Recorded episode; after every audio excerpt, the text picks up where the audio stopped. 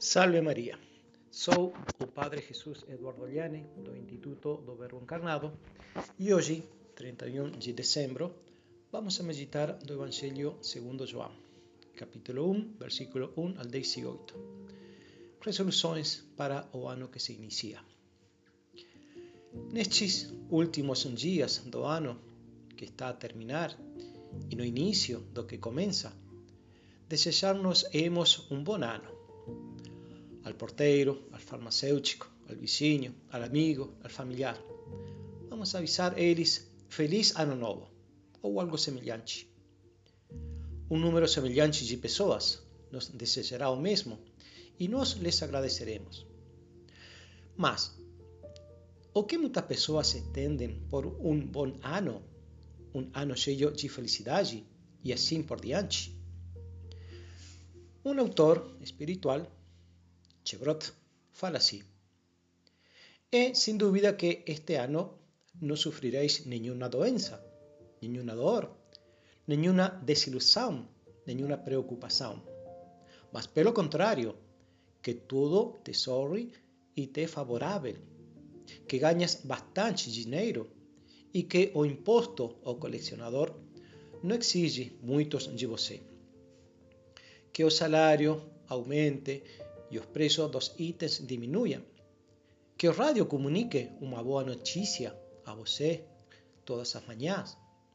Em suma, não experimentes contratempos. É bom desejar esses bens humanos para nós e para outros se eles não nos separam de nosso objetivo final, Deus. O novo nos traerá, en proporciones desconocidas, alegrías y contratempos.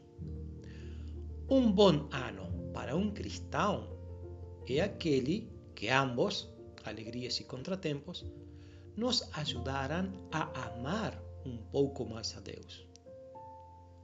Un buen ano para un cristão no es aquele que está carregado, supongo que fuese posible, con una felicidad natural fora de Deus não seria um bom ano. Um bom ano é aquele em que servimos melhor a Deus e aos outros, mesmo que no nível humano tenha sido um desastre completo.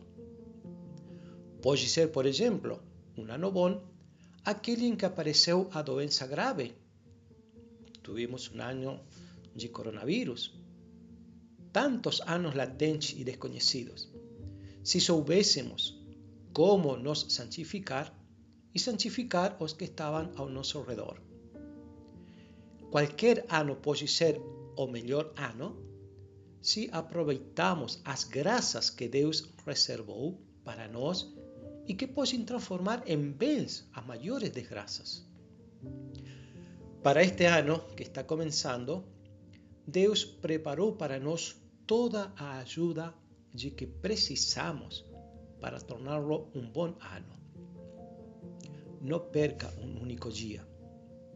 Y cuando vier a queda, o erro ou desánimo, recomience inmediatamente. En muitas ocasiões, por meio do sacramento da penitência. Que todos nós tenhamos um bom ano. Apresentémonos ao Senhor, uma vez acabados, com as mãos cheias de horas de trabalho a Deus, apostolados com os amigos, inúmeras expressões de caridades para com os que nos rodeiam, muitos pequenos vencimentos, encontros irrepetíveis na comunhão.